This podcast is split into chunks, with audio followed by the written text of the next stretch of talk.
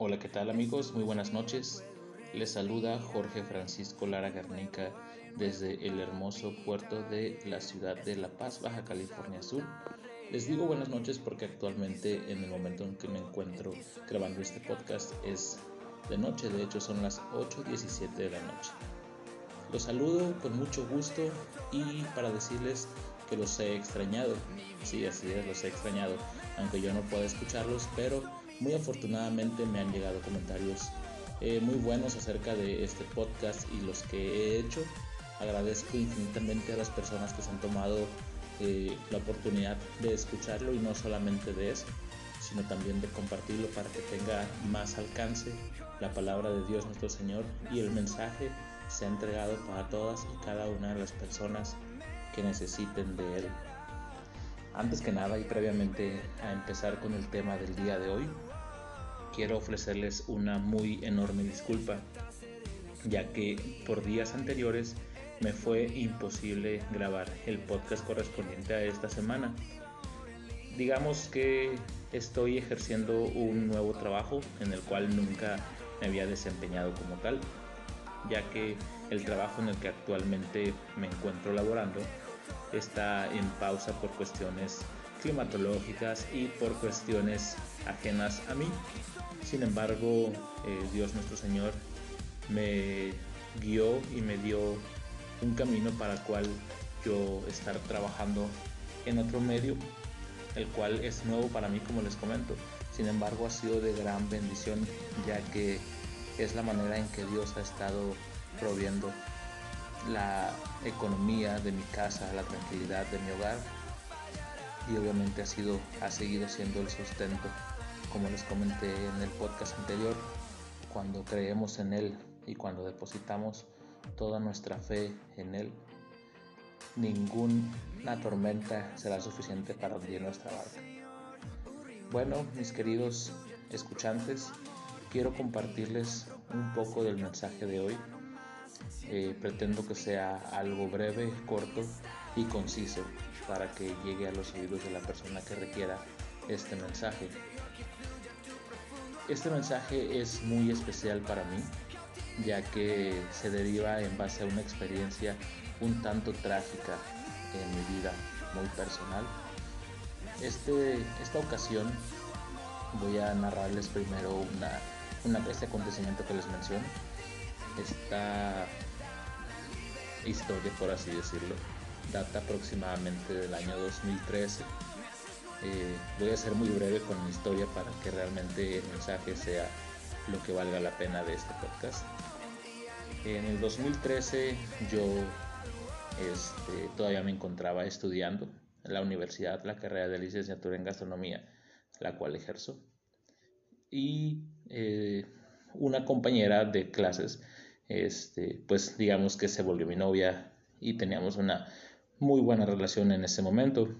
Eh, ella también se encontraba trabajando, ambos trabajábamos en, en restaurantes diferentes y yo por las noches, al salir ella de su trabajo, siempre me tomaba, pues ahora sí que el atrevimiento o más bien la decisión de ir a recogerla, ya que pues ya salía noche, por ahí de las 10 de la noche aproximadamente, y pues aunque la ciudad de La Paz es un tanto pues tranquila, pero no deja de ser peligro, ¿no? Las horas para una mujer. Iba yo en camino al trabajo de ella y aproximadamente yo creo que serán como unos 20 kilómetros de camino. Yo en ese entonces vivía en un ejido que se llama Chametla, eh, que realmente hay que atravesar o hay que recorrer carretera transpeninsular un buen tramo de noche para llegar a la ciudad de La Paz, donde se encontraba ella trabajando. Eh, iba yo camino hacia allá y sufrí un accidente muy fuerte realmente. Este accidente fue ocasionado por una patrulla de policía, la cual le impactó mi automóvil y sufrió una, sufrió una volcadura el automóvil pues en realidad no sabría decirles cuántas vueltas dio, ¿no? Pero total, el automóvil quedó llantas arriba. Y al yo salir de ahí del, del automóvil por la ventanilla, pues obviamente me encuentro con un escenario un tanto difícil. Primero que nada, policías apuntándome con sus rifles o no sé qué arma sea la que traigan, apuntándome y lo primero que me preguntan es, ¿dónde está el otro? Y yo sacadísimo de onda, así como de, ¿cómo está? Digo, ¿dónde está el otro qué? Y me dijo, el que venía contigo. Me quedé impactado ya que yo me encontraba manejando mi automóvil, pero yo no iba con nadie, yo iba totalmente solo. Y me dice, sí, la persona que venía contigo en el lado del copiloto.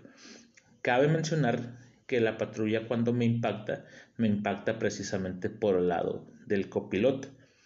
Ella me pega de frente con su cofre, por así decirlo, pero por el lado de mi automóvil, del lado del copiloto. Entonces realmente, si hubiera venido alguien, pues les quedaba de frente la ventana del, del copiloto. Pero ellos muy en su papel.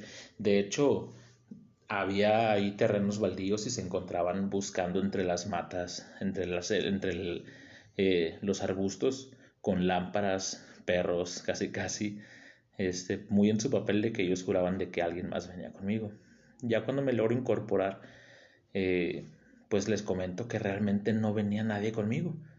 Entonces, digo, para no hacerles tan larga la, la historia, más de lo que ya, este, lo que había ocurrido es que en una, en una colonia cerca de ahí había habido un robo a mano armada a una casa habitación eh, de una señora con su hija y pues robaron un automóvil del mismo color, del mismo modelo y del mismo año que el mío.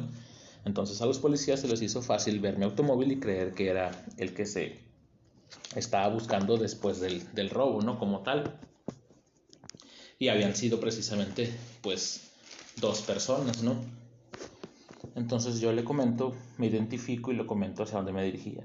Y pues ya al ver la situación, pues obviamente cayeron en cuenta que habían cometido un grave error. Ese fue el primer, la primera situación que me impacta, ¿no? Que ellos juran y perjuran que alguien venía en, en el lado del copiloto. La segunda es eh, ocurre ya cuando yo salgo del hospital. Yo estuve hospitalizado. Eh, realmente los pronósticos para mí no eran muy buenos. Eh, los doctores, pues su, ahora sí que su dictamen fue una, pues un daño en la espalda, ¿no? Un daño en la espalda muy fuerte,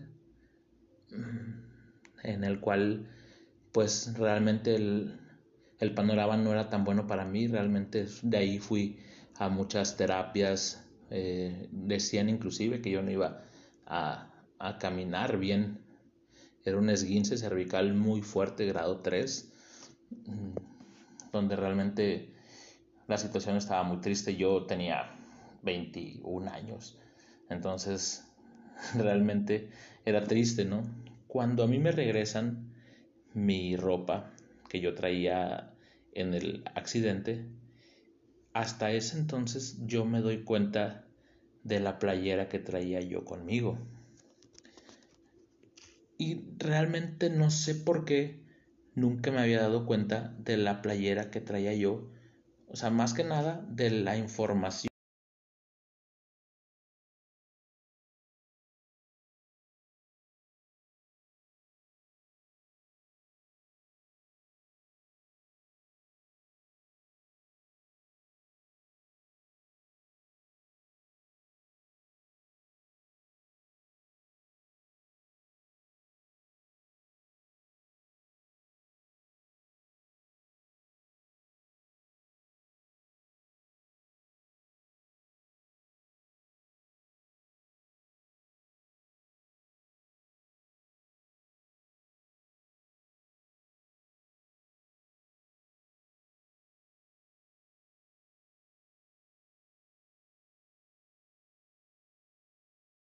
una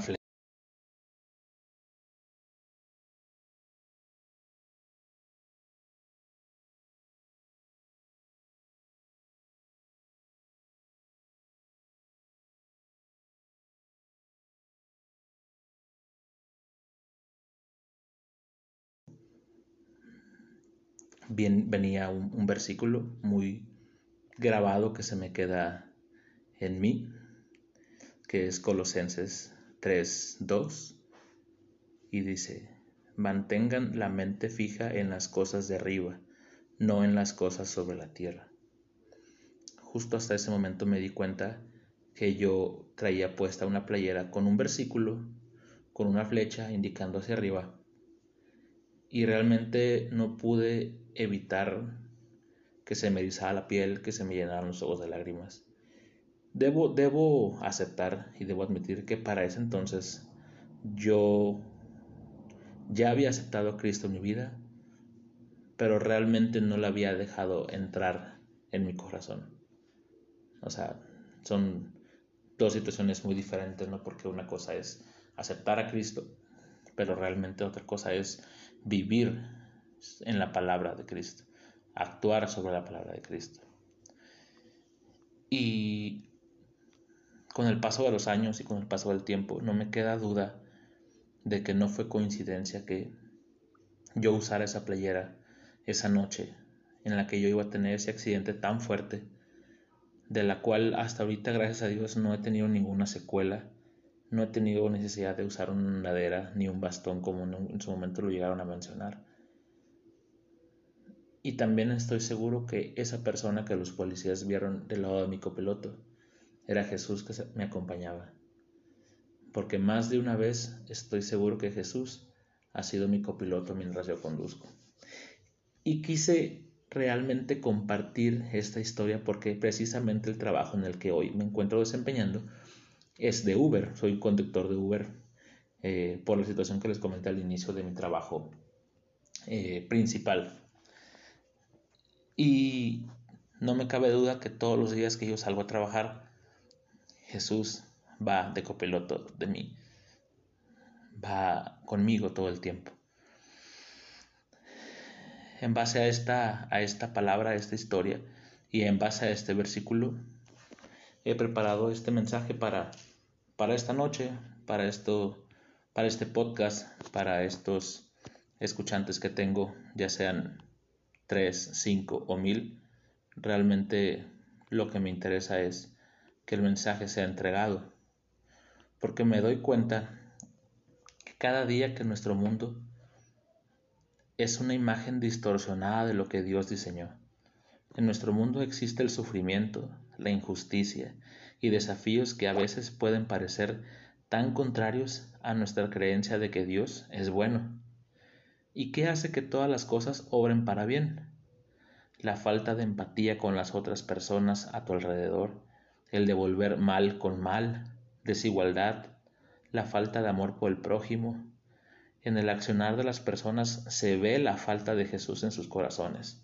Se ve esa hipocresía de creerse los mejores y hacer lo que se les dé la gana, sin entender que todo lo que estás haciendo es posible que gracias a una persona, pero la dejan de lado.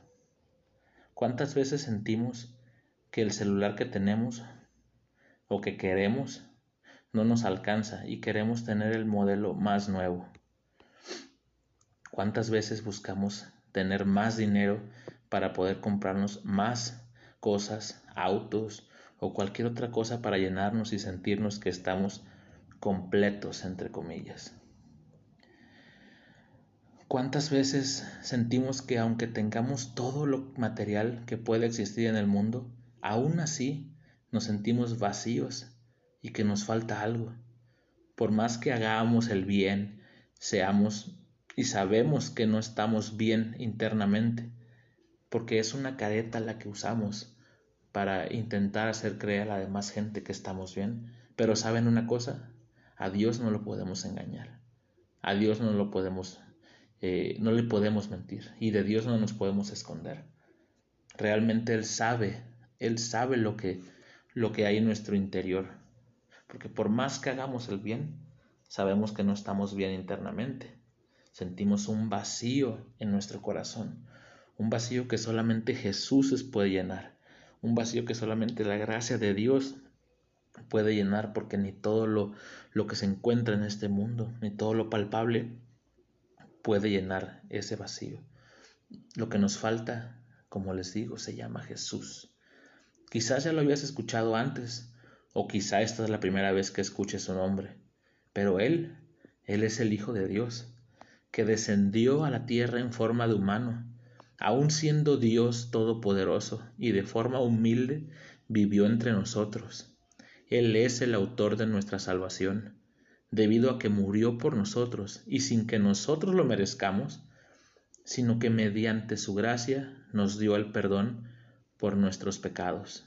Así es, Él, aun sin que tú nacieras, Él ya te había perdonado y Él ya había pagado ese precio.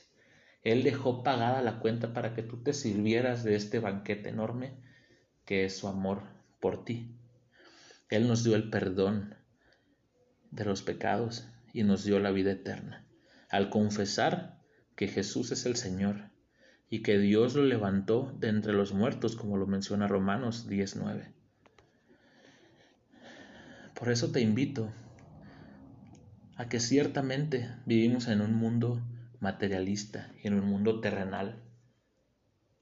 Pero ¿realmente te basta todo lo que tienes? ¿Realmente todo lo que tienes te hace sentir lleno? ¿O realmente estás rodeado de dinero y vacío por dentro? Porque créanme que esta pandemia nos los demostró. Hubo gente que estaba llena de dinero, llena de lujos, pero ese dinero no le bastó y no le fue suficiente para salvar su vida. Entonces, yo te invito a ti que me escuchas esta noche, este día, esta tarde, allá donde quiera que estés, en tu automóvil, conduciendo, en tu oficina, en tu trabajo, en tu casa, en el baño, en tu, no sé, escuela.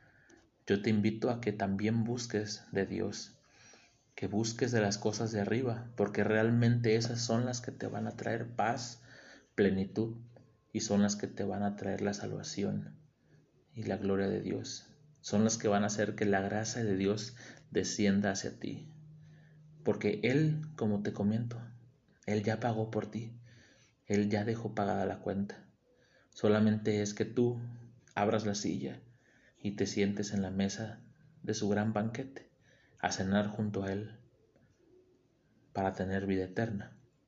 Te invito esta noche a hacer esta oración conmigo. Jesús, estoy tan agradecido por el sacrificio que hiciste, por mí en la cruz.